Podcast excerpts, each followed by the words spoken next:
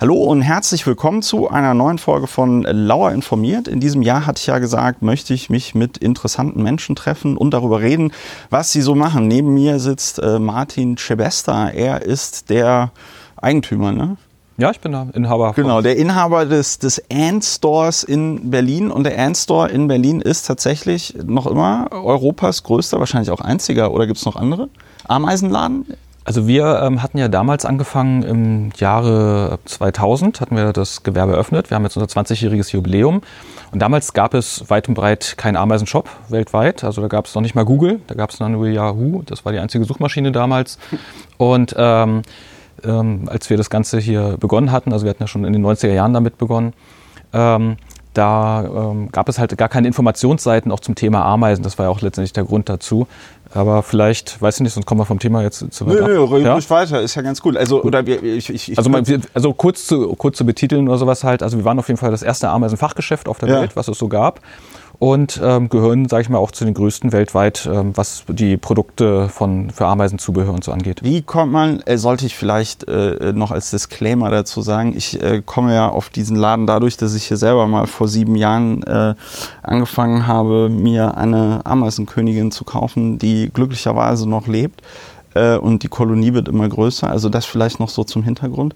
Wie kommt man, wie kommt man darauf, ähm, ja, zu sagen, ich, ich mache jetzt ein Geschäft, das sich rund um Ameisen dreht.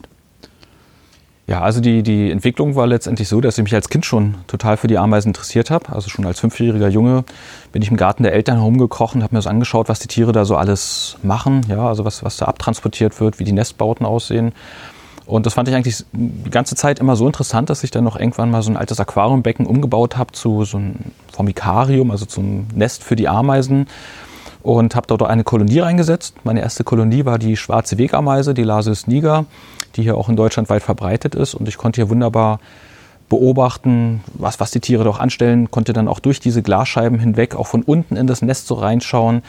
Und das war dann eigentlich ähm, so interessant, dass ich dann auch ähm, Anfang der 90er Jahre ähm, anfing, ähm, so eine Internetseite ganz simpel zu erstellen ähm, zum Thema Ameisen, weil ich halt gemerkt habe, es gab noch nichts im Internet zu dem Thema. Habe da Bilder und Texte halt reingestellt und daraufhin haben sich viele Leute gemeldet, gefragt, ob ich ihnen helfen könne, vielleicht so eine Ameisenkolonie zu besorgen oder auch so ein Formikarium zu bauen. Und das habe ich natürlich dann noch angeboten, habe damit jetzt erstmal auch so mein ähm, Hobby so ein bisschen unterstützt und dann irgendwann gemerkt, ähm, dass es doch mehr, also immer mehr zunahm, dass ich dann anfing, äh, parallel zu meiner Ausbildung, damals als Industriemechaniker, äh, dieses Gewerbe anzumelden. Also ich hatte sozusagen erstmal als eine Nebentätigkeit gehabt, äh, hatte auch die erste Ausbildung abgeschlossen, die zweite Ausbildung angefangen als Anwendungsprogrammierer und zusätzlich noch eine Amtsschule im Bereich Betriebswirtschaftslehre angefangen. Mhm. Bin dann leider krank geworden. Ich hatte ähm, so einen ähm, ähm, Krebstumor gehabt. Oh. Mit, ähm, wo es dann losging mit Chemotherapie und ähm, ja, letztendlich dann auch mit der Rente, wo ich dann ähm, sozusagen erstmal einen Cut hatte, wo ich das Ganze abbrechen musste und äh, nach dieser Rentenzeit war das dann so, dass ich ähm, mir überlegen musste, was ich mache, ob ich jetzt nochmal jetzt ins Berufliche einsteige oder ob ich jetzt ähm, mein Hobby jetzt weiter nachgehe, also meiner Nebentätigkeit, die ja immer noch angemeldet war. Und hatte mich dann entschlossen, das wirklich hauptberuflich zu machen. Das war dann so im Jahre ungefähr 2003 müsste es gewesen sein. Da hatte ich dann ein kleines Ladengeschäft gemietet und da ging es dann los, dass dann ähm, sich auch immer mehr Leute dafür interessierten. Das Ladengeschäft wuchs dann halt auch so, dass wir in diesem Haus, das war erstmal ein klassisches Ladengeschäft äh, mit, mit einem Schaufenster und hinten ein paar Räumen, mhm. einem normalen Berliner äh, Mietshaus mit, mit äh, vier, fünf Etagen. Dass ich dann Wusste der Vermieter das? Ja, ja, klar, das ist ganz normal auch ähm, angegeben worden. Und ich hatte dann auch weitere Räumlichkeiten angemietet als Lagerfläche. Das war dann wirklich so, dass wir über vier Etagen hinweg ähm, die ganzen Aufträge zusammensuchen mussten, dann noch mit den ersten Mitarbeitern, die dann auch, mhm. äh, bei mir gearbeitet hatten. Das heißt also, wenn wirklich ein Auftrag reinkam, ja, dann sind wir wirklich für den Auftrag von Keller bis zum, zum vierten Stock teilweise gelaufen, ja. um die Sachen dann irgendwie zusammen zu suchen. Das war natürlich dann dauerhaft kein Zustand oder auch Speditionslieferungen mussten wir dann ähm, auf der Straße zusammenbauen, weil wir nicht die Möglichkeit hatten, drinnen irgendwie mit Paletten zu hantieren. Ähm, Wenn es geregnet hat, mussten wir es abdecken. Wenn der Spediteur nicht kam, mussten wir es wieder abbauen, nächsten Tag wieder ähm, ja. machen. So, das war die Entscheidung, dass wir dann ähm, seit 2009 umgezogen sind in das äh, Fabrikgebäude hier im Seelerweg 41. Ja, das, das muss ich vielleicht noch dazu sagen oder dass man das mal hier beschreibt. Ne? Also wir sind jetzt nicht hier in irgendeinem Ladengeschäft drin, sondern die Akustik ist hier sehr gut, weil wir hier zwischen ganz viel so Dämmmaterial auch sitzen.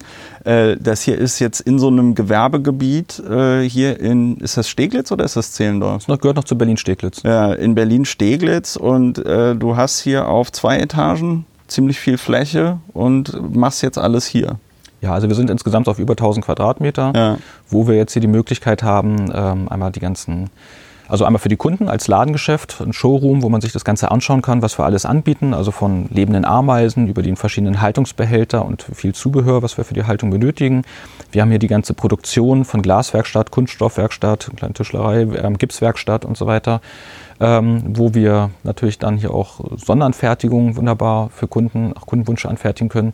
Wir haben hier den Versand, äh, den, den Vertrieb, das heißt, wir versenden von hier aus ähm, unsere Waren innerhalb der EU und haben auch noch Partnergeschäfte in der Schweiz und in Österreich. Genau. Und ähm, also seit 2009 hier und das expandiert im Grunde genommen immer weiter. Ja, also sie schauen natürlich, wir wissen nicht, wo, wo es in Zukunft hingeht, aber zurzeit sieht es noch sehr gut aus, dass, dass die Leute immer mehr auch wahrnehmen, so die Besonderheit von den Ameisen.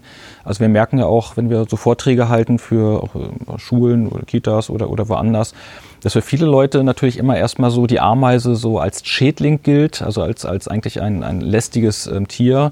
Und wir durch die Arbeit, dass wir den ähm, Leuten dann auch zeigen, dass, ähm, dass hier ist eine Königin und das sind jetzt ähm, ihre ersten, also bei Kindern ist gerade ihre ersten äh, Babys, ihre Larven, ähm, wie, das Ganze heranwächst, wie wichtig die Tiere auch für die Natur sind. Also es sind ja auch viele Symbiosen mit verschiedenen Tieren und Pflanzen, wo die Ameisen natürlich eine wichtige Rolle spielen, auch zum Boden auflockern und so weiter. Ja. Und ähm, dass die also wirklich eine ganz wichtige Rolle hier für unser Ökosystem darstellt. Und dann wird aus diesem I auch schnell ein O von den Leuten, dass sie sagen, wow, okay, also so eine Ameise ist natürlich sehr wichtig. Und wenn man dann noch beschreibt, das ganze Sozialleben der Tiere, die mhm. Besonderheiten, ja, also was die Tiere so alles leisten, die verschiedenen Berufe und wie das Ganze wächst, wie sie sich untereinander unterstützen und helfen. Wenn man sich das dann noch anschauen möchte, ja, da ist natürlich perfekt, ähm, dann sich so eine Ameisenfarm mal zu Hause hinzustellen und nicht einfach irgendeine Ameisenfarm, sondern auch wirklich eine, so dass ich dann über Jahre hinweg das Ganze dann auch ähm, professionell beobachten kann. Und das ist das, was die Leute natürlich dann auch lieben. Ja, ich musste lachen. Äh, ich merke gerade zwei Sachen. Also die erste Sache, das, was du alles beschreibst, fehlt mir jetzt natürlich, weil ich schon seit sieben Jahren irgendwie eine Ameisenkolonie habe und äh, das auch schon vorher nicht irgendwie eklig, sondern interessant fand. Aber ja, wahrscheinlich ist das so, dass die meisten Leute bei Ameisen irgendwie denken so, äh, das ist auch tatsächlich die Reaktion, die ich immer kriege. Und äh, zweitens musste ich lachen, weil das artet ja tatsächlich aus, wenn man so eine, also kann ich jetzt aus eigener Perspektive sagen, wenn man so eine Kolonie äh, hat und dann kauft man ja über Jahre immer noch so ein Formikarium hinzu und noch so ein Formikarium hinzu, weil die äh, äh Tiere ja einfach wahnsinnig ähm, äh, oder weil die Königin ja die ganze Zeit Eier legt und wenn man jetzt nichts falsch macht, äh, hat man dann auf einmal ein paar tausend Ameisen bei sich in seinem äh, in den verschiedenen äh, Formikarien. Ähm, was ist, was, was, was, wie viele verschiedene Ameisen äh, haltet ihr hier so oder verkauft ihr hier so? Also viele, also Arten meine ich jetzt. Also von den Arten ähm, haben wir natürlich nicht immer alle vorrätig. Ja, das, Im Shop sieht man so an die 200, 300 Arten, aber nur die wenigsten sind immer gerade aktuell verfügbar. Weil es ist auch wirklich so, dass die Nachfrage größer ist, als wir teilweise liefern können. Aber wir haben dennoch so von der Gesamtzahl an Kolonien oft so 20.000 bis 30.000 Kolonien hier ähm, lagernd. Wir haben mehrere Lagerräume dafür. Das heißt, wir haben so einheimische Arten, die jetzt aktuell, wir haben ja jetzt hier Februar, im Winterruhe sind. Das heißt, wir haben so große Industriekühlschränke ähm, umgebaut als Ameisenlager. Dort sind die Tiere bei 5 bis 8 Grad Celsius untergebracht. Wir haben mhm. so die ganzen mediterranen Arten. Ähm, jetzt in so einem unbeheizten Raum, so bei 12, 14, 15 Grad ungefähr. Da sind sie aktiv. Die sind jetzt nicht richtig in der Kältestarre, aber also müssen trotzdem versorgt werden. Und dann haben wir halt einen Tropenraum, der dann immer etwas über 20 Grad Temperatur aufweist, wo wir die ganzen Exoten wie Blattschneiderameisen, Weberameisen und so weiter lagern. Besteht da eine Gefahr? Also wenn ich jetzt zum Beispiel so Blattschneiderameisen oder diese so eine tropische Art, wenn die irgendwie komplett ausbüchst, äh, dass die dann auf einmal hier das ins Ökosystem irgendwie eindringt oder mhm. habt ihr da noch keine Erfahrung? Ähm, also vielleicht dazu ist zu sagen, dass es natürlich ähm, auch Ameisen gibt, die als invasiv gelten. Mhm. Ja, da gibt es zum Beispiel die Fire Ants im Süden der USA, die mhm. von Florida so landeinwärts geht, ursprünglich aus Südamerika mal kam und dort die einheimische ähm, Ameisenfauna natürlich so zerstört. Und ähm, auch in Europa haben wir jetzt so eine, ähm, in Südeuropa so eine argentinische Ameise, die aber nur im Südbereich ähm, der Küste ist. Also man spricht von so einer Superkolonie, also auch sehr interessant. Die ist aus Argentinien eingeschleppt worden, hat sich als äh, eine Kolonie über 6000 Kilometer entwickelt, von Portugal über Spanien bis nach Frankreich. Aber die bleibt auch dort, also über Jahre hinweg, das hält sich dort eigentlich jetzt die Population, geht auch nicht. Welche Art ist das nochmal? Ähm, müsste ich nochmal nachgucken. Mhm. Mhm. Ähm, Und die ist aus Südamerika eingeschleppt, sagst du? Ja. Aha. Also es gibt, ähm, um es kurz zu fassen, also es gibt Arten, die als invasiv gelten. Mhm. Ja, die bieten wir so auch nicht an an den privaten Halter. Ähm, da wäre da könnte es ein Risiko sein, wobei es sehr, sehr schwierig ist, jetzt hier in Europa ähm, eine Art zu etablieren. Also wir müssen sehen, hier in Europa, wir haben hier den Winter, ja, das heißt also ganz gerade speziell Mittel- und Nordeuropa, ähm, müssten wir Arten haben, die mit diesem Winter erstmal klarkommen. Ja, das mhm. sind natürlich Arten aus Nordasien, aber die haben ja sowieso keine natürlichen Grenze. Die könnten ja sowieso dann hierher kommen. Und, ähm, oder halt Nordamerika, also da müsste man da vielleicht ähm, sehen, aber da sind, kommen eigentlich fast auch dieselben Arten vor, die wir auch hier haben. Und die ganzen exotischen Arten wie Blattschadameisen und Weberameisen und äh, was wir noch so anbieten, also die wir jetzt speziell als Schauinsekten ja auch mhm. anbieten, äh, wo sollen Blattscheindermeisen im Winter die Blätter herbekommen, wenn, wenn hier keine Blätter erstmal vorkommen? Dann der Pilz, der braucht ja ähm, immer so um über 20 Grad. Das mhm. heißt also, der hätte auch gar keine Überlebenschance hier draußen. Auch die Weberameisen, ähm, die weben sich ja hoch oben in den Bäumen in, in, Blätter ein. Das heißt, im Winter würden die erfrieren. Also das heißt, so Temperaturen, alles was unter plus 10 Grad ist, ähm, würden die Tiere halt nicht standhalten. Also natürlich könnte man diskutieren jetzt über ähm, Klimaveränderungen also in der Form und auch, dass vielleicht Arten aus Südeuropa langsam, langsam dann nordwärts kommen. Aber da haben wir natürlich keinen Einfluss, das ist dann das Klima. Das größte Risiko ist, also das, äh, was du jetzt angesprochen hast, ja. ähm, eigentlich, was, was wir immer so sehen, die ganzen Lieferungen, die Containerhäfen, wo dann wirklich da die ganzen Schiffe mit allen möglichen Waren, ähm, gerade Lebensmittelbereich dann rüberkommen, wo vielleicht hier und da doch noch ähm, Tiere dabei sind. Aus Südamerika oder Asien. Genau, wo andere ähm, Insekten dabei sein können. Also in Hamburg gibt es zum Beispiel auch eine Spinnenart, die sich da am Hafen, da irgendwie Hamburger Hafen da breit gemacht hat. ja, und, die ist ähm, geil. Ja, ich denke mal, wenn man als Biologe im Sommer am Hamburger Hafen mal langläuft, da wird man das eine oder andere entdecken. Und das ist jetzt, also ich sehe dieses Risiko jetzt von der Ameisenhaltung, würde ich als sehr gering einschätzen. Ja, vor allen Dingen bräuchten die, wie ist das mit, äh, mit Inzest bei Ameisen? Also äh, produzieren die, weil das ist jetzt das, was mir eingefallen ist, da müsste ja dann noch, ähm, da müssen ja dann noch zur richtigen Jahreszeit dann die richtigen äh, Partner in aus, ausreichender Menge vorhanden sein? Oder passiert das auch, dass die sich in einer Kolonie äh, nochmal weiter befruchten und äh, weitermachen und so ausbreiten. Befruchten nicht, wäre dann begatten, also ja. die, Eier werden dann befruchtet. Ja. Und ähm, also bei, es ist halt so, dass die invasiven Arten, ja, da ist es natürlich so, dass die häufig dann auch Inzest betreiben.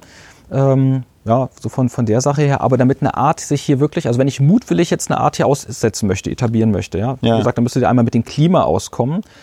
Ähm, dann müsste sie zusätzlich ähm, sich natürlich hier irgendwie behaupten zwischen den ganzen anderen Tieren. Also, zusehen, Europa ist ja schon seit Jahrhunderten Einwanderungsland für sämtliche Tiere und Pflanzen, jetzt wie zum Beispiel Kartoffel, die aus Amerika ja. herkamen und so weiter. Das heißt also, hier sind schon eigentlich so die, die Hardliner unterwegs, im Gegensatz zu anderen Ländern wie Australien, was ein sehr sensibles Ökosystem hat, äh, weil es ja endemisch dementsprechend ist, oder Madagaskar und solche Sachen. Ja. Ähm, da ist es natürlich sehr, sehr empfindlich. Also Europa ähm, sehe ich insofern halt nicht als Risiko. Plus, dass ich natürlich dann auch mehrere Kolonien aussetzen müsste. Das heißt also, selbst wenn mir eine ausbüchst, ähm, die müsste ja dann auch ähm, dann Partner finden oder halt dann ähm, das mit diesem Inzest betreiben.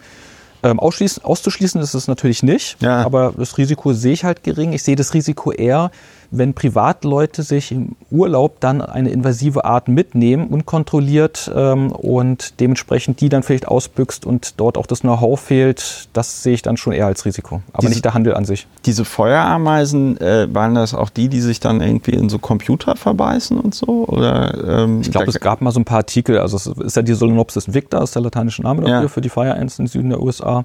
Und ähm, da ist es halt so, die haben halt auch einen Stachel. Und ich war selber mal in Südamerika unterwegs, ähm, ähm, äh, nördlich vom Amazonas. Und da ähm, wurde ich auch am Bein, hatte ich so einen starken Stich gemerkt, als wenn wirklich jemand mit einer Nadel so ins Bein piekt. Ja. Ähm, ich habe mir das Hosenbein so hochgezogen, habe nichts gesehen. Erst beim ähm, ähm, genaueren Hinschauen sah ich dann eine ganz, ganz winzig kleine Ameise und das war so eine, so eine, so eine Nopsis invicta. Ja. Also die hat wirklich ähm, ja, ist, ist nicht zu unterschätzen. Und wenn man sich vorstellt, dass wenn man wirklich da mit dem Fuß in so ein, so ein Nest reintritt und ähm, dann von Tiere da sind, ist es schon sehr, sehr unangenehm. Ja, also das, man sieht dann auch Bilder im Internet, äh, wo dann wirklich der ganze Fuß oder Bein total rot mit, äh. mit Pusteln übersät ist. Ähm, die sind dann wirklich sehr unangenehm. Okay, also äh, keine Feuerameisen. Ähm, jetzt haben wir den Klimawandel schon angesprochen. Ich äh, äh, rede da ja öfter unter verschiedenen Aspekten drüber.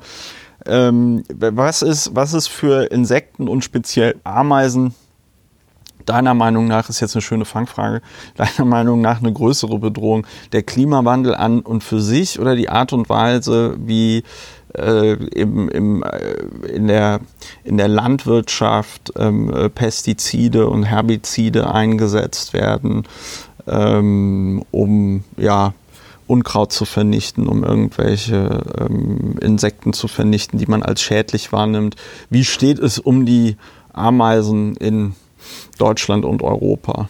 Ja, also es gibt ja auch den Bericht, ähm, da ging es ja darum, dass in den letzten 20 Jahren, glaube ich, 80 Prozent der Insekten vernichtet wurden. So erstmal, ne? was, was natürlich jetzt erstmal ähm, ja, schwer wahrscheinlich ist genau zu beweisen, aber ich muss natürlich aus eigener Erfahrung sagen, also ich habe mich ja schon als Kind für die Ameisen, ja. also für Insekten interessiert und, und, ich weiß noch, wo ich, wo ich im Garten der Eltern war, es war alles voller Schmetterlinge, Raupen, ähm, kletterten da überall lang und ähm, also man hat sämtliche Insekten halt wahrgenommen und wenn ich mir heute jetzt mal einfach mal einen ganz normalen Rasen anschaue oder, oder jetzt irgendwie einen Garten, ja, ist es schwer, schwer, was dort zu finden. Ja, also insofern ähm, kann ich das eigentlich jetzt optisch, von der optischen Wahrnehmung auch bestätigen und ähm, dass sich nun mal Klima wandelt, das, das ist dort, ähm, ob es natürlich oder künstlich gemacht, ähm, auch, auch die Tiere haben die Möglichkeit, sich dem anzupassen und auch neuen Lebensraum anzunehmen. Aber ich denke mal auch, also ich bin eher, eher so der Meinung, dass natürlich diese ganzen Gifte, die wir hier freisetzen und auch, dass wir auch den Lebensraum der Tiere halt wegnehmen, äh, natürlich das oberste Gewicht hat. Also, äh, aber du kannst, du kannst es jetzt auch nicht konkreter irgendwie sagen, außer dass du das irgendwie auch subjektiv wahrnimmst, wie viele andere Leute auch. Also das, das klassischste Beispiel wäre, ist ja, dass, dass die Leute sagen, wenn du früher irgendwie Auto gefahren bist, äh, musstest du immer Scheibenwischer anmachen, weil hier irgendwelche Insekten gegen die Fensterscheibe geflogen sind. Genau, das, das merkt man heute auch. Ne? nicht mehr. Ich weiß es selber noch. Ne, noch 2013, wenn ich den Balkon aufgemacht habe, äh, die Balkontür war danach das Wohnzimmer voll mit Insekten. Heute kannst du das quasi über Nacht auflassen, passiert nichts.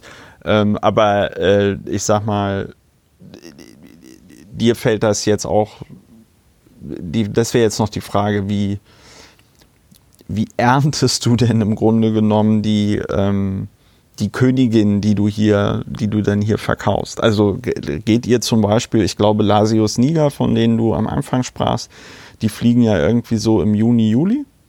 Ja. Ähm, wie geht ihr dann raus mit einem großen Schmetterlingsnetz und fangt die Königin ein oder wie muss ich mir das vorstellen? Mhm. Ähm, die Königin, die herumschwirren, die sind meistens in der Regel oder normalerweise noch nicht begattet. Also das ist ja so, dass ähm, die Tiere wenn es dann so ein, ähm, wenn die Temperaturen stimmen und auch genug Geschlechtstiere vorhanden sind, dass es dann so ein starkes Startsignal gibt. Ja, das ist dann so ein Duftstoff, der schwirrt dann so in der Luft herum, dass alle Kolonien dann den, alle Kolonien abgeben, dass alle dann Bescheid wissen, ah, okay, ihr seid startklar, dann sind wir auch startklar, dann schwärmen die Tiere aus, die männlichen, weiblichen Geschlechtstiere, die betreiben keinen Inzest, sondern äh, kopulieren ja dann mit ähm, Geschlechtstieren anderer Kolonien. Ähm, das Männchen stirbt danach, dann sieht man überall kleine tote geflügelte Ameisen herumliegen und die große, die etwas dickere, das ist dann die, Kinder sage ich mal, die Prinzessin und die wirft dann, nachdem sie begattet, wurde und dann eine Königin ist, die Flügel ab und gräbt sich ja dann ein. Und das ist so die Phase, wo wir sagen, ähm, wo wir dann uns Signal geben, ähm, dass wir die sammeln müssen. Ja, das ist eigentlich auch hier bei uns hier, auf, teilweise auf dem Grundstück, schwärmen die dann also oder beziehungsweise landen dann und die krabbeln dann überall rum. Das ist, fällt vielen Leuten auf, weil das sind ja doch recht große Tiere, also was so normalerweise unüblich ist als Ameisengröße. Dann sammeln wir die halt auf, packen die in solche Neströhrchen und ziehen die dann heran zu kleinen Kolonien. Also das ist jetzt im Fall der schwarzen Wegameise so.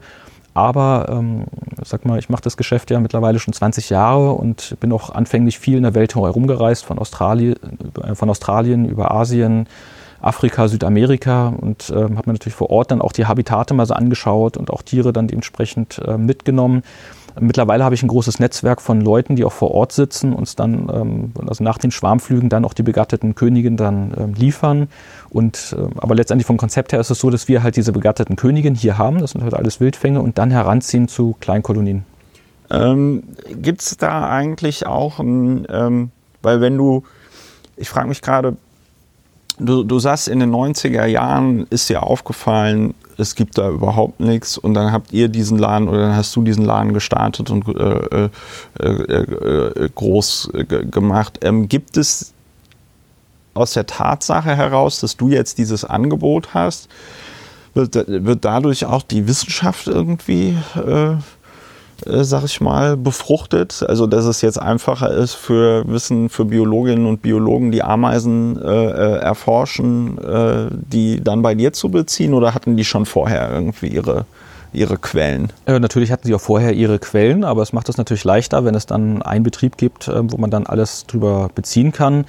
Und ähm, also wir beliefern auch viel an Institute und Forschungseinrichtungen und ähm, wir haben auch Wissenschaftler, gerade auch in, in der Ameisenforschung, die zum Beispiel ähm, letztes Jahr war auch einer hier, der extra aus Kanada dann hierher kam ähm, von der Universität Montreal, um halt hier die Ameisen zu beziehen, weil die brauchen ja dann auch den offiziellen Nachweis, woher ähm, letztendlich das Ganze kommt. Und wenn man hier mit einem Schlag dann alles bekommt, bevor man dann vor Ort dann erstmal recherchieren muss, fragen muss, ähm, wie man an die Tiere rankommt, vereinfacht das Ganze natürlich auch. Ähm, macht ihr, also das heißt, ihr habt im Grunde genommen als Kundinnen und Kunden privat äh, Zoos? Ähm, also zu unseren Kunden, also neben den ganzen Privatkunden, die ganz gerne Ameisen einfach als Zuhause als Haustier halten möchten, haben wir natürlich auch die ganzen zoologischen Gärten, Naturkundemuseen, Schulen, Universitäten, Pharmaunternehmen, Werbeagenturen, Filmgesellschaften, also auch viel für Film und Fernsehen, was wir da beliefern. Hast du irgendeine eine Lieblingsameise? So, wo du sagst, boah, das ist so abgefahren, äh, die sticht nochmal unter den Ameisen heraus oder findest du die alle irgendwie gleich interessant auf ihre Art und Weise? Ähm, ja, also natürlich gibt es ein paar Arten, wo ich das erstmal so super interessant finde, wie zum Beispiel diese Ökophilias maritima, die Weberameisen, wenn die sich dann die Blätter so an langen Ketten zusammenziehen. Ähm, und das Ganze verweben, ja, oder auch, auch die, die. Da muss man noch mal ein bisschen erklären. Die nehmen ihre Larven und die sondern so eine Seile ab und, und die benutzen die dann wie so Schiffchen. Ja, es ist halt nicht so wie bei Spinnen, die einfach einen Faden abgeben, sondern die nehmen halt ihre Larven und man kann sich das so vorstellen, äh, bei Raupen, wenn die sich zum Schmetterling verwandeln, dann ist es ja auch so, dass die sich, dass sie so einen Kokon bauen mhm. aus, aus so einem gewebten Material ähm, wo sie dann später auch schlüpfen. Und so ist es bei den Ameisen auch. Also die Larven haben die Möglichkeit, so einen Faden abzugeben, könnten sich sozusagen so einen Kokon bauen, aber die nutzen jetzt diesen Faden nicht für einen Kokon für sich, sondern so, ich sag mal, für die ganze Familie. Ja? Und das heißt, die Adulten, also die erwachsenen Tiere, nehmen dann diese Larven zwischen ihre Mundwerkzeuge und ziehen diese dann wie so eine Klebstofftube dann immer hin und her zwischen den Blättern, die sie zusammengezogen haben. Und das hält dann wirklich so fest, dass ich dann so einen riesen Kokon, sage ich jetzt mal, habe, wo dann die ganze Ameisenkolonie drinne wohnt. Wobei es ist dann nicht nur ein Nest, sondern die haben dann teilweise dann äh, fünf bis zehn Nester, wo dann irgendwo die Königin sitzt und dann verteilt halt auf dem Baum. Ja. Und dann bauen die innerhalb dieses Blattkokons auch nochmal so Schichten rein, ne? Genau, richtig. Dann muss man sich ein bisschen so vorstellen, wie bei, sieht ein bisschen aus wie so ein Baumkuchen, ne? Also ganz ganz, ganz entfernt, Fantasie haben, ja. Aber es ist so, es ist so ein weißes Zeug und dann bauen die da so ganz, ganz dünne. Habt ihr hier oben eine stehen? Fand ich sehr interessant. Okay, äh, wir waren bei deinen, bei deinen Lieblings- und interessantesten mhm. Ameisen. Also ähm, okay, einmal diese Weberameisen. Also allgemein, ich, ich finde bestimmte Arten auf jeden Fall mal sehr interessant, aber eigentlich das, was, was ich wirklich faszinierend finde oder was, was wirklich so klasse ist, ist einfach diese Vielfalt bei Ameisen. Also ich habe ja nicht nur Ameisen, die sich in, irgendwie in die, in die Erde einbuddeln. Ich habe Arten, die bauen ähm, so Papierkartonnester, so ähnlich wie Wespen, dann diese Webeameisen, von Jagdstrategien, ähm, von, von speziellen Arten, die sehr gut sehen können. Ähm, auch das Sozialleben der Tiere, wie sie sich untereinander helfen, die Symbiosen mit verschiedenen Tieren und Pflanzen. Also letztendlich das Gesamte, ähm, so was Ameisen ausmacht, das ist das, was ich interessant finde. Und äh, wenn man jetzt anfangen wollen würde mit Ameisen, ist da diese Lasius niger, also die Ameise, die man auch hier im Sommer selber fangen kann, die Königin. Ist die gut oder womit fängt man dann an? Naja, ist natürlich zu ein, also wir haben das bei uns im Shop aufgeteilt in mehreren Haltungsklassen. Also wir haben drei Haltungsklassen, eins, zwei und drei. Eins ist die leicht zu haltende Art, zwei ist die Art, wo man hier und da noch ein paar Sachen beachten muss. Und drei sind schon Arten, die entweder sehr empfindlich sind oder in Symbiose mit anderen Tieren und Pflanzen leben. Ähm, so ist es aufgeteilt. Lasus niger ist eine Haltungsklasse 1, wird aber von Einsteigern bevorzugt. Also letztendlich ist es so die Art, die auch am häufigsten ähm, genommen wird, weil sie ist leicht zu beziehen, das heißt, sie ist preislich günstig ähm, sie ist sehr robust, also ähm, die, den einen oder anderen Haltungsfehler steckt sie auch schon mal gut weg. Und ähm, ja, insofern wählen viele Einsteiger dann diese Art. Oder halt ähm, so eine körnersammelnde Art, die Messa Barbarus wird auch sehr gerne von Einsteigern genommen. Das sind die, die ich habe. Ja, ähm, weil die halt ähm, sehr groß sind oder relativ groß. Die haben dann auch so eine größeren Arbeiterin und ähm, tragen so Körner ein, machen so ein Ameisenbrot. Also auch sehr interessant und dementsprechend auch leicht zu halten. Und äh, dann die Blattschneiderameisen und die Weberameisen sind dann bestimmt drei. Richtig. Ja, gibt es noch, so, gibt's noch so Beispiele für, für Ameisen, was Ameisen machen, was so der Durchschnitts, was so die Durchschnittshörerin, der Durchschnittshörer nicht so richtig weiß, wo du denkst, Mensch, das wäre ja mal interessant, das nochmal Leuten zu erklären? Naja, es gibt zum Beispiel auch so Schnappkiefermandibeln, so Odontomachus, ähm, die haben so die schnellste Geschwindigkeit im Tierreich. Und zwar haben sie vorne so eine Zange, die sind immer unter Spannung offen. Ja, und wenn da irgendwie eine Fruchtfliege oder irgendwas in der Nähe dann ranfliegt, an so ein kleines, so ein, so ein Art Härchen, was sie vorne haben, dann schnellen sie zu. Das ist also diese schnellste Geschwindigkeit und damit erbeuten sie dann ähm, auch andere Insekten. Ja, und können sich auch teilweise auch fortbewegen. Also durch dieses Zusammenschnellen, wenn sie dann auf so einen ähm, Gegenstand stoßen, können sie sich auch zurückstoßen, also so auch Entfernung zurücklegen. Also interessant bei Ameisen ist auch, dass ähm, sie so Maßeinheiten haben. Also als Beispiel, jetzt, ich habe jetzt eine Ameisenkolonie, ähm, die laufen halt einfach raus, eine Ameisenstraße, die rausgeht und das Loch ist vielleicht 5 mm groß.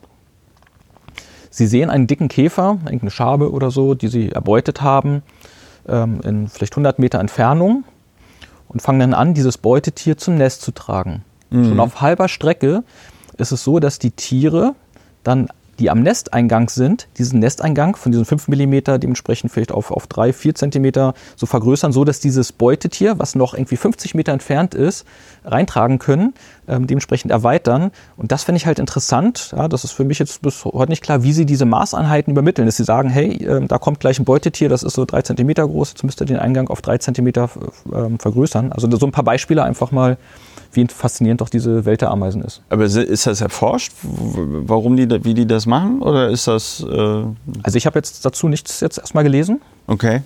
Das heißt, die Zahl der Leute, die Ameisen erforschen, ist wahrscheinlich auch nicht so groß. Ne? Also ich denke mal, gerade im Bereich ähm, Ameisenforschung ist noch sehr viel Potenzial, wo man sicherlich noch sehr viel interessante Sachen herauskriegen könnte, solange es noch die Tiere gibt.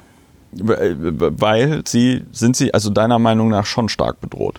Also wir haben ja hier in Deutschland ähm, die ähm, Waldameisen, die stehen unter Naturschutz. Also eigentlich ursprünglich war das die Formica rufa, die rote Waldameise. Ähm, und also wenn dort Baumaßnahmen waren, musste man extra ähm, Leute von, es gibt so die Ameisenschutzwarte oder andere Leute, die befugt sind, solche Umsiedlungsmaßnahmen vorzunehmen. Und ähm, man hatte dann, ich glaube 2006 war das dann so umgeswitcht, dass dann auch die ganzen anderen hügelbauenden Waldameisen jetzt unter Naturschutz stehen, einfach deswegen, weil wenn Baumaßnahmen waren, ähm, da war es ja immer, müsste man ja erstmal bestimmen, welche Art ist das, ja. Und für viele war es dann irgendwie so, nee, das ist jetzt nicht die Formica rufa oder sowas, komm schnell mit dem Bagger rüber und dann konnte man die Straße bauen. Und deswegen hat man gesagt, jetzt pauschal alle hügelbauenden Waldameisen stehen, das ist ein Naturschutz. Das ist jetzt hier ähm, in Deutschland der Fall. Und klar, die Bestände, wie alle Insekten, gehen natürlich dann auch ähm, bei anderen Tieren zurück. Oder auch die Blattschallermeisen in Südamerika. Also der Regenwald wird abgeholzt, überall sind die ganzen Plantagen. Und ähm, wenn man die Blattschallermeisen im richtig im primären Regenwald beobachtet, ähm, da ist nichts irgendwie abgeschnitten oder so, sondern die schneiden hier ein bisschen, da ein bisschen und lockern den Boden auf. Also es ist ein Gleichgewicht. Aber auf den Plantagen, wo meinetwegen jetzt noch diese ganzen ähm, Palmöl, Zuckerrohr oder wie auch immer steht, wenn dort oder, oder, oder halt irgendwelche Obstbäume, wenn dort die Blattsteinermeisen natürlich landen, welche Wahl haben sie? Dann sind ja noch diese paar Bäume da, ja, und die werden dann schnell entlaubt, dadurch, dass dann die Kolonie, die dort ist, ähm, dann anfängt natürlich dort die paar Blätter noch zu schneiden. Ja. Und dann gehen sie auch dort natürlich mit Gift vor und deswegen zählen die Blattsteinermeisen dort als Schädling. Okay, aber sie werden im Grunde genommen äh, nur dadurch zum Schädling, dass man denen da kein Lebensraum Futter, genommen hat. Ja, dass man denen den Lebensraum nimmt und denen auch kein alternatives Futterangebot äh, hinstellt. Also es würde ja reichen, einen Streifen Unkraut in Anführungszeichen da ins Feld irgendwie zu stellen oder so. Meine ähm, äh, Mesor Barbarus Königin, die wird ja, habe ich im Internet gelesen, bis zu 25 Jahre alt. Äh, da sind die Leute immer sehr verblüfft. Werden alle Königinnen so alt oder wie sind da so die Alters, äh, wie sind da so die Alterskategorien oder Beschränkungen?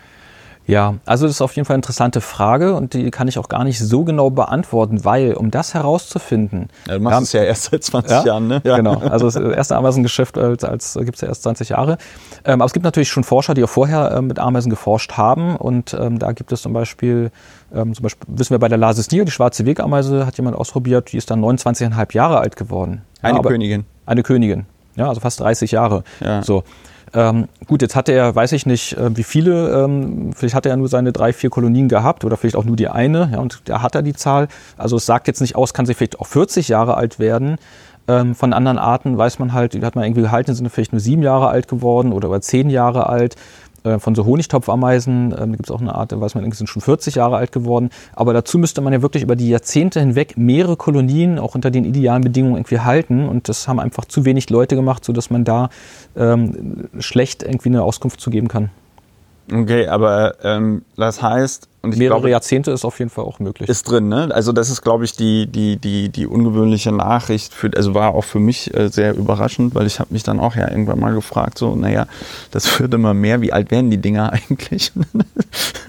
habe ich festgestellt, dass die, stand im Internet, bis zu 25 Jahre alt äh, werden. Das ist ja natürlich auch äh, jetzt für mich als, als jemand, der Ameisen ähm, äh, äh dann da so als Hobby hat, ist das natürlich auch eine Herausforderung, dass ich sage, na, dann will ich aber auch, dass die mal 25 Jahre alt wird. Wie ist das eigentlich, wenn so eine Ameise, mal angenommen, man hat jetzt wie, wie ich so eine Kolonie und da stirbt die Königin aus irgendeinem Grund? Ähm, könnte man dann da einfach eine neue Königin reinsetzen und die äh, anderen Ameisen akzeptieren das? Oder ist das von, ist das von Art zu Art unterschiedlich? Wie, wie, wie muss ich mir das vorstellen? Hm. Äh, das variiert von Art zu Art. Also es gibt Arten, da ist es möglich, das heißt dann so Adoption, dass ich dann eine Königin ähm, eine, aus einer anderen Kolonie oder halt eine neue Königin dort hinzugebe. Es ist aber sehr, sehr selten. Also pauschal ist unsere Antwort immer erstmal äh, nein, weil in der Regel wird es so sein, dass dann halt die neue Königin, ähm, wenn man die reinpackt, die wird sofort zerstückelt, ja, weil die natürlich als Feind gilt. Ähm, gibt dann theoretisch ein paar Tricks, so dass man, ähm, also bei Arten, die Winter, Winterruhe halten, dass man die dann in den Kühlschrank stellt, dass sie in die Kältestarre verfallen, zusammen mit der Anführungsstrichen neuen Königin ähm, und ähm, die dort dann in dieser Kältestarre zusammenbringt, dass sie diesen Duftstoff ähm, sich angleichen und dann könnte es funktionieren, aber selbst da kann es nach Tagen dann noch zu Attacken kommen. Ähm, es gibt zum Beispiel auch die, die Caribaba diversa, so eine, so eine Pseudotreiberameisenart aus Asien. Da geht es eigentlich relativ einfach. Also ähm, da hatten wir dann auch schon mal so Versuche mal unternommen. Das, das wurde eigentlich ziemlich schnell angenommen. Ähm, ja, es gibt Arten, da geht's und es gibt Arten, da geht's auf keinen Fall. Aber es gibt auch, das hattest du mir mal erzählt, es gibt auch so eine wie so eine, so eine, wie so eine Kuckucksameise, also so eine, so eine, wo die Königinnen dann schon in bestehende Kolonien eindringen und die dann irgendwie übernehmen? Oder habe ich das falsch in Erinnerung? Ähm, also letztendlich gibt es fast alles so bei Ameisen. Also es gibt zum Beispiel auch diese Sklavenhaltung, also von Raub- und Sklavenameisen. Es gibt auch äh, parasitäre Ameisenarten, die dann, ähm, also wo eine Königin ähm, auch diesen Duftstoff von, von, von einer gewissen Kolonie annimmt, dort in diesen Bau eindringt, die Königin umbringt, dann den Staat übernimmt, also Königinmord und also das ist recht vielseitig halt auch von der Fortpflanzung und der und wie, und wie, und wie funktioniert das mit den, äh, mit den Sklaven? Also die unterjochen dann eine andere Kolonie und lassen die für sich arbeiten oder wie muss man sich das vorstellen? Ja, also nehmen wir jetzt beispielsweise die, die äh, Waldameisen oder es gibt auch diese Raptiformica sanguinea, die, die wir auch anbieten dürfen, weil die jetzt nicht unter die Waldameisen zählt, aber so ähnlich ist. Ähm, und die nehmen ganz gerne Arbeiterinnen von ähm, also Serfiformica, also wie Serfiformica fusca oder andere ähm, Sklavenameisenarten, ähm, die gehen dorthin, nehmen halt dementsprechend dann auch die ähm, Larven und ähm, tragen die dann in ihren Bau mit rein und haben dann sozusagen, die dort schlüpfen, dann neue Arbeiterinnen, teilweise auch dann ähm, die Arbeiterin von denen. Und die arbeiten dort einfach mit. Das heißt, die sind dort mit tätig, obwohl sie eigentlich gar nicht von dieser Kolonie stammen. Und das kann man auch ganz interessant. Und auch eine andere Art ist. Ist eine ganz andere Art, genau. Und äh, man kann es zum Beispiel in der Haltung gut beobachten, dass ich dann zwei getrennte Kolonien habe, die ich dann mit einem Rohr verbinde, die erstmal auch nochmal so getrennt sind, wo ich zwischendurch das dann öffnen kann, dann beobachten kann, wie sie auch so einen Raubzug machen. Ähm, auch eine interessante Haltungsform. Aber die, äh, die töten die andere Könige nicht, sondern die lassen die andere Könige nur auch Arbeiter die rauben sozusagen dann die Arbeiterin, die bei ihnen dann mitarbeiten. Das ist ja interessant. Ähm, das ist ja interessant. Äh, Gibt es da noch mehr so Beispiele? Also von, von, von, weil du sagtest, äh, ne, also ich habe da ja jetzt leider auch keine Ahnung, weil ich ja nur diese eine Art habe. Aber ähm, was gibt was gibt's noch? Also ich meine, diese Blattschneiderameisen, die bauen sich irgendwie einen Pilz an. Dann hast du jetzt von diesen Ameisen geredet, die die Sklavenhaltung ja, irgendwie ja. betreiben. Gerade die Blattschneiderameisen, denke ich mal, ist, ist, ist, ist, eine vegetarische Art. Also da ist es ja so eine Symbiose zwischen Pilz und den Ameisen. Der Pilz könnte alleine so nicht jetzt überleben, die Ameisen auch nicht ohne den Pilz. Deswegen halt Symbiose. Und da ist es so interessant, dass die Blattschneiderameisen ja Blätter schneiden, nicht für sich zum Eigenverzehr, sondern ähm, um daraus einen Nährboden für einen Pilz aufzubauen. So, das heißt, die schneiden dann Blätter. Die Blätter werden zerkleinert, werden in so einen Pilz dann so mit eingearbeitet und ähm, die ernten dann letztendlich ähm, so, solche äh, Fruchtelemente dann vom Pilz, wovon die sich dann halt ernähren. Da sitzen auch die Königin und Brut. Und das ist natürlich dann auch so interessant, dass die wirklich Gärtnern, also eine gärtnerische Tätigkeit haben. Dann zurück auf die Lasis niger, die schwarze Wegameise. Da ist es zum Beispiel super interessant. Die hält eine Blattlauszucht. Also so wie wir äh, Menschen zum Beispiel Kühe ähm, halten und melken, so ähm, halten die dann ihre Blattläuse, die sie auch bei schlechtem Wetter teilweise auch in Baum mit, mit, mitnehmen ähm, an gutem Wetter dann richtig an die ähm, jungen Triebe von Pflanzen platzieren. Ähm, die geben dann ja so einen Honigtau ab, also so, so, so, so, ein zuckerhaltiges Sekret, wovon sich die Ameisen dann ernähren. Ja, und die werden richtig gehütet und geschützt. Es gibt auch Ameisenarten, die dann auch wirklich wie so einen kleinen Stall dann auch ähm, für die Blattläuse bauen. Also viele Leute sehen dann immer nur die Ameisen an den, an den Blattläusen, denken vielleicht, also die, die fressen sie, aber nein, die Ameisen bringen dann wirklich die Blattläuse dann an die Pflanzen ran. Das das heißt, wenn ich mir jetzt eine Lasius-Niger-Kolonie äh, äh, zulege, müsste ich eigentlich auch noch irgendwie so ein bisschen Blattläuse mir dazu holen?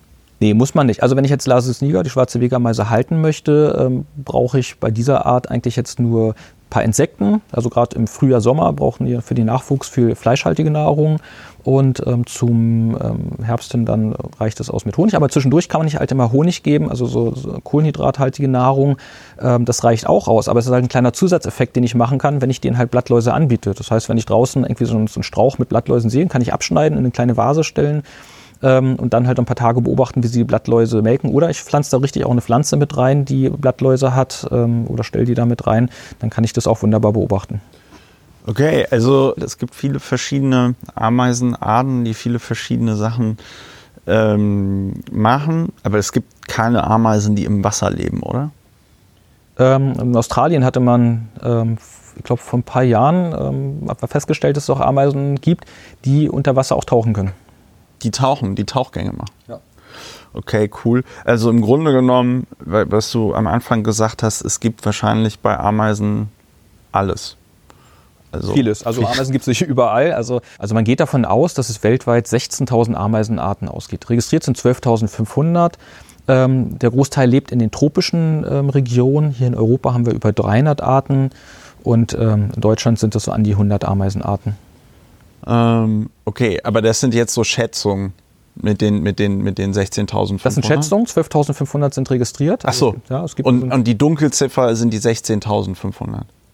Nee, 16.000, man geht von 16.000 Arten aus ungefähr, aber vieles hat man halt noch nicht erforscht, wenn man das mhm. so, so, schätzt. Das ist mhm. die Schätzung. Mhm. Und 12.500 sind registriert, aber es ist auch ein älterer Status. Vielleicht sind es auch schon jetzt 13.000. Ich kenne jetzt die aktuelle Aha. Zahl nicht. Aha. Und es ist ja sowieso gerade aktuell durch diese ganze Gentechnik und auch die, diese neue ähm, Schlüsselsortierung. Das heißt, ähm, viele Arten sind jetzt wieder komplett neu ähm, umsortiert worden, weil man jetzt anhand des Genschlüssels jetzt auch nochmal feststellen konnte, dass sie doch zu einer anderen Familie gehören. Also da ist zurzeit auch viel Bewegung drin. Okay. Ähm, Nochmal, auf diese Kolonie mit den 6000 Kilometern da in Südeuropa, sagtest du. Mhm, genau. Das ist aber nicht, also das ist eine Kolonie durchgängig, aber das wird ja nicht eine Königin sein, oder? Nein, nein. Das Besondere daran ist, also es ist eine Art, die auch polygyn ist, die auch Inzest betreibt. Ähm, polygyn bedeutet mehrere Könige? Mehrere Königin, ja. Und ähm, normalerweise ist es ja so, wenn ich zwei Lasus-Niger-Kolonien nebeneinander habe, dann würden die sich auch untereinander konkurrieren. Die würden sich ja dann nicht helfen. Also die würden dann auch sagen, nee, sorry, das hier unser Futterbereich und das hier unser und würden notfalls auch die Art, also die eigene Art ähm, töten, wenn die zu nah an ihr Nest irgendwie dann auch so kommt. Ähm, und bei dieser Art ist es so, dass die aber zusammenarbeiten. Die sind also wirklich wie eine gemeinschaftliche Kolonie über 6000 Kilometer, ja, also wohlgemerkt Kilometer von Portugal bis Südfrankreich. Und ähm, die arbeiten dann gemeinschaftlich zusammen. Wie kann man denn einen Ameisenbau in freier Wildbahn ausmessen? Wie funktioniert das? Gibt es da sowas wie, wie Ultraschall oder Röntgen oder sonst irgendwas? Oder kann man das nur schätzen anhand der Ausgänge? Also Wissenschaftler machen das relativ rabiat. Also es gibt ähm, so einen Bericht von Bert Höldubler, das ist also ein Ameisenforscher hier aus Deutschland. Der hatte, ich glaube in Argentinien war es, ein Nest von, der, äh, von einer Ameisenart der Gattung Atta ähm, also Blattschaleameisen, mit so einem speziellen Zement ausgegossen. Ja, der ist also super flüssig gewesen und härtet dann aus.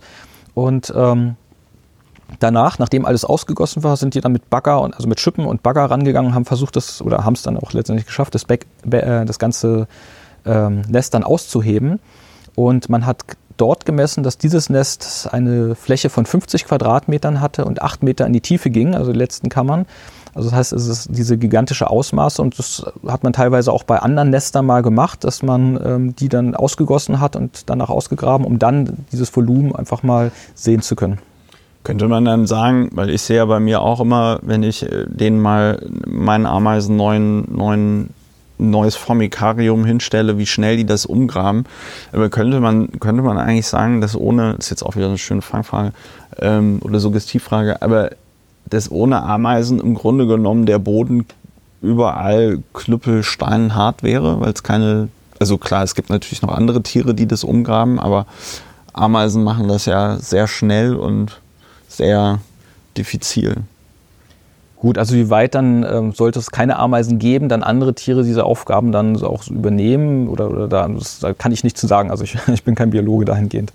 Okay, aber wir sind uns einig, dass sie sehr viel zur Auflockerung der Erde beitragen. Klar, also wenn man sich mal anschaut, also wo überall die ganzen Nester sind oder wenn man, sage ich mal, stichprobenweise einfach mal eine Fläche nimmt und einfach mal schaut, ähm, wer hat dort diesen Boden aufgelockert, nehmen Ameisen auf jeden Fall einen sehr großen Anteil dran. Gibt es da eigentlich so, gibt es da Messungen, Forschung zu, so dem Motto, wie viel Erde kann eigentlich von so einer Ameisenkolonie pro Stunde, pro Tag umge umgewälzt äh, werden. Genau, gibt es sicherlich. Dafür gibt es ja noch richtig Wissenschaftler, die auch an den Universitäten dann im Bereich Myrmikologie dann arbeiten und so verschiedene Verhaltensforschungen dann auch nochmal betreiben oder auch allgemein bei den Ameisen. Ähm, zu uns vielleicht nochmal, wir sind ja ein Fachgeschäft für die Ameisenhaltung. Das heißt also, wo wir so experimentieren oder forschen, ist eigentlich eher oder weniger dahingehend, dass wir ausprobieren, wie kann ich ähm, die Ameisen in künstlichen Formikarien nat so naturnah wie möglich halten. Also wie viel Platz brauchen sie, welche Bodensubstrate kann ich denn so nehmen und, und äh, was, was fressen die noch. Das heißt, wir experimentieren dahingehend, wie man die am besten dann in diesen Behältern halten kann.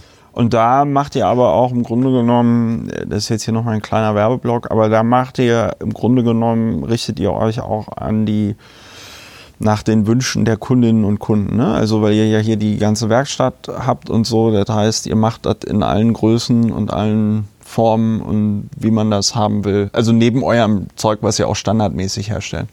Nein, nicht direkt. Also nicht, dass ein Kunde sagt, so will ich es haben, sondern ähm, wir bringen letztendlich unseren Know-how mit rein. Das heißt, der Kunde hat zwar vielleicht erstmal einen Wunsch, wie er sich was vorstellt, ja. aber wir beraten natürlich dahingehend, wie sich das dann auch umsetzen lässt, dass auch die Kolonie über Jahre, wenn nicht sogar Jahrzehnte hinweg dann auch ähm, gut halten kann.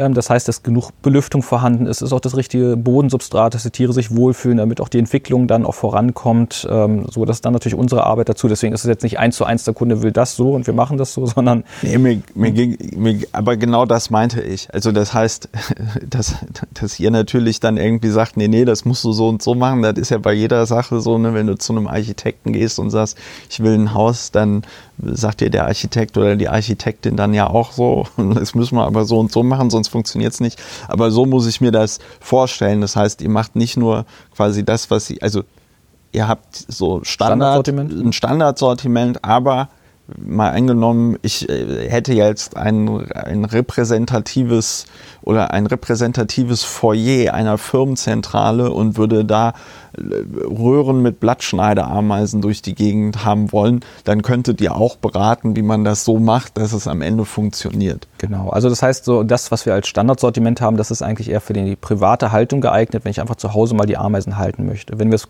gewerblich machen, also gerade für so ein Foyer oder wo auch immer, das sind natürlich andere Anforderungen. Können wir auch nicht mit diesen einfachen Becken arbeiten, sondern gibt es auch Vorschriften wie Brandschutz oder äh, Sicherheitsglas und solche Sachen, die natürlich berücksichtigt werden müssen. Und ähm, dahingehend beraten wir natürlich dann auch für solche Sachen oder für Ausstellungen. Ähm, als Beispiel kommen dann auch so Anfragen, wir haben irgendwie die Ausstellung, so Computer, Netzwerktechnik, wie können wir das denn mit den Ameisen verbinden, dass wir sagen, okay, wir bauen dann irgendwie so ein System, was, was dort passt, was aber auch für die Tiere in Ordnung ist. Ähm, Naturkundemuseen, die einfach jetzt ähm, mal darstellen wollen, wie die Tiere in der Natur sind, so leben, wie man am besten dort auch diesen Nesteinblick reinbekommt, dass es trotzdem noch sehr naturgetreu ist. Ähm, für Film und Fernsehen, also ob es manchmal irgendwie ein Krimi ist oder irgendeine Kinderserie, wo einfach mal Ameisen gezeigt werden, da sind wir halt vor Ort am Set und, und bauen dann dementsprechend dann so die Ameisenstraße dorthin, sodass die Kamera das dementsprechend auch gut aufnehmen kann. Das, das ist halt auch kein, keine leichte Sache. Das sind so Tätigkeiten, die wir halt machen. Ja, hatte ich gesehen, äh, auf der Internetseite Tatort habt ihr da äh, irgendwie mal was gemacht, ne? Da hatten wir auch schon mal was, genau. Wie viele Leute arbeiten hier eigentlich bei dir in der Firma? Mhm, ja, das sind immer so zwischen ein und zwei Dutzend Leute.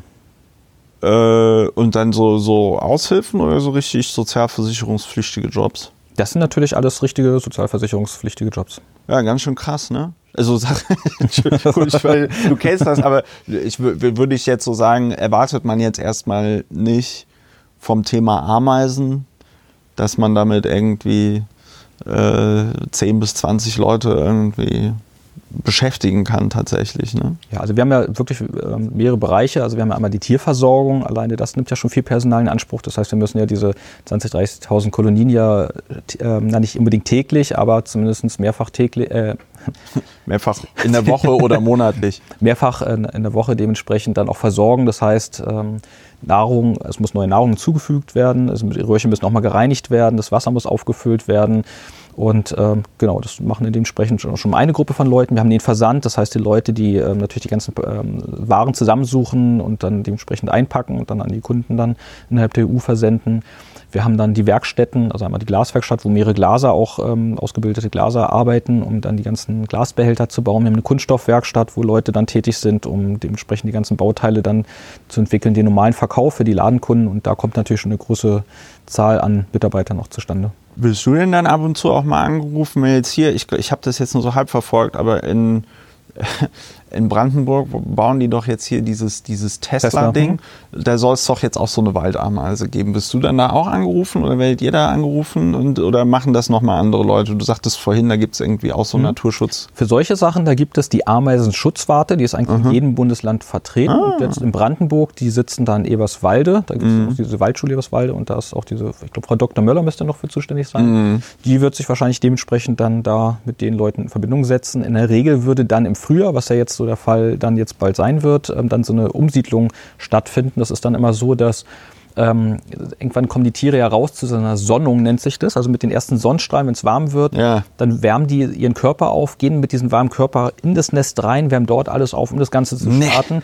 Und wenn die dann alle oben sind, also es gibt dann so eine Phase, wo wirklich die Tiere aus der Tiefe rauskommen, oben sitzen, dann kann man dieses, diesen Ameisenhaufen abtragen, also mm. dann so Jutesäcken mit Schaufel dann so ja. äh, verladen und bekommt einen neuen Standort. Und natürlich ist es sehr strittig, äh, wie erfolgreich ist es, weil wie viele gehen ja. dort ein, treffe ich dann auch wirklich die äh, nicht, dass ich die Königin dabei verletze oder ja.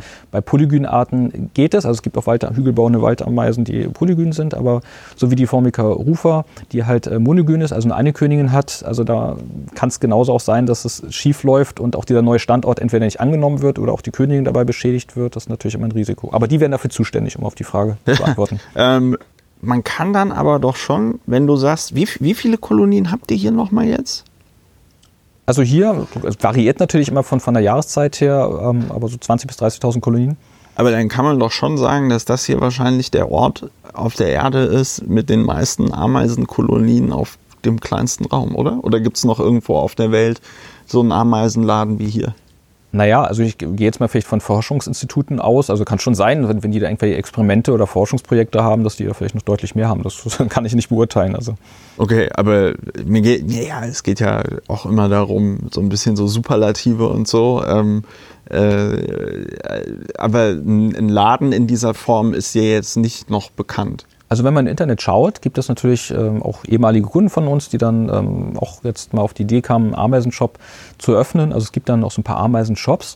So als Ladengeschäft selber, also wo ich so reingehen kann, so mit Kasse allen drum und dran, wüsste ich jetzt keinen anderen jetzt erstmal. Also sei denn, jemand anderes hat da jetzt irgendwas für, für mich recherchiert, aber ich kenne bisher nur andere Online-Shops.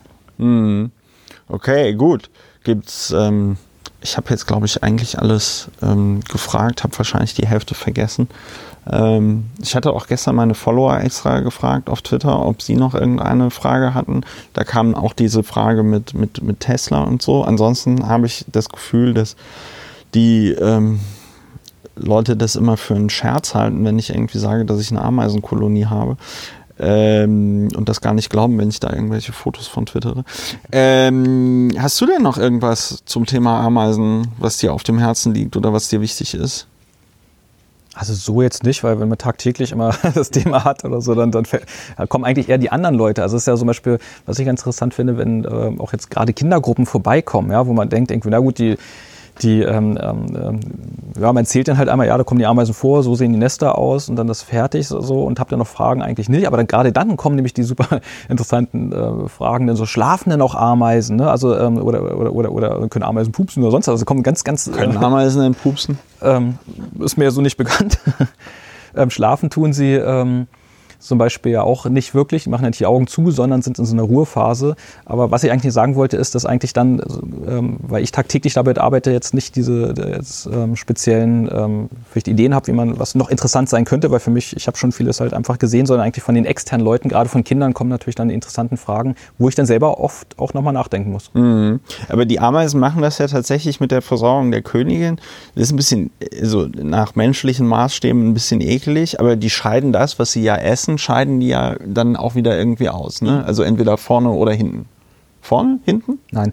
Also bei Ameisen ist es ja so, dass ähm, die nehmen ja Nahrung auf und die haben, also die meisten Arten haben dementsprechend so ein zwei Mägen. Also eines für die Verdauung, so wie wir es haben, und dann haben die so, ähnlich wie Hamster, nochmal so, so, ein, so, so ein Speicher.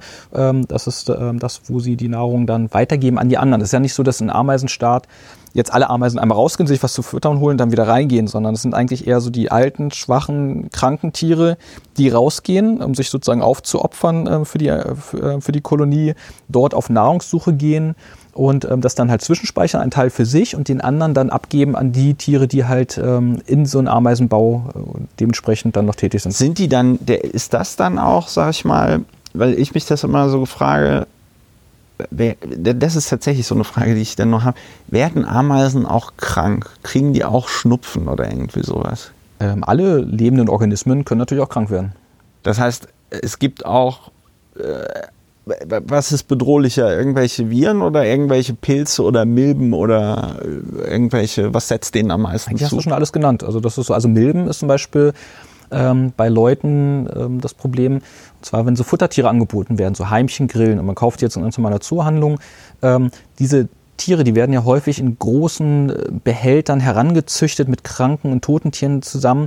Die sind dann häufig voll auch mit Milben, also das hat wir zumindest festgestellt. Und ähm, wenn ich die an Reptilien verfüttere, an irgendwelche Echsen oder sowas, passiert jetzt nichts. Da haben vielleicht die Reptilien irgendwelche Augenentzündungen oder so, weil die Milben da sitzen. Aber bei Ameisen ist es so, dass diese Milben, diese parasitären Milben, dann sich wirklich auf die Brut ähm, setzen oder auf die Tiere, dann wie Schildläuse richtig drauf sitzen. Dann kann so eine Kolonie auch zugrunde gehen. Genauso wie auch irgendwelche Pilze, die dann in so einen Bau reinkommen, die natürlich auch irgendwelche Toxine abgeben. Ähm, ja, oder natürlich auch Bakterien oder, oder Viren. Ja, aber das natürlich dann zu untersuchen oder, oder, oder zu forschen oder eine Ursache zu finden, ob eine Kolonie ist eingegangen, warum, das ist natürlich dann äußerst schwierig. Ja, Schimmel. Aber Schimmel ist ein Pilz, ne? Ja. okay, gut. Ähm, ja, also wenn du nichts mehr hast und ich nichts mehr habe, dann würde ich sagen. Schöne Abmoderation noch. Schöne Abmoderation noch. Äh, dann bedanke ich mich ganz herzlich für deine Zeit. Äh, Martin äh, Sebasta vom Endstore in Berlin. Ich sage jetzt einfach größer Ameisenladen, den ich zumindest kenne. ähm, und äh, ja, vielen lieben Dank für deine Zahlen. Ja, vielen Dank für dein Interesse und ja, dann viel Spaß weiter mit deiner Messerbach-Kolonie. Ja, äh, vielen, vielen Dank und ich bedanke mich auch äh, bei den Hörerinnen und Hörern von Lauer informiert für äh, euer Interesse. Und ähm, ja, wenn euch das gefällt, äh, empfehlt den Podcast weiter und äh, dann hören wir uns äh, bei der nächsten Folge von Lauer informiert. Macht's gut. Tschüss.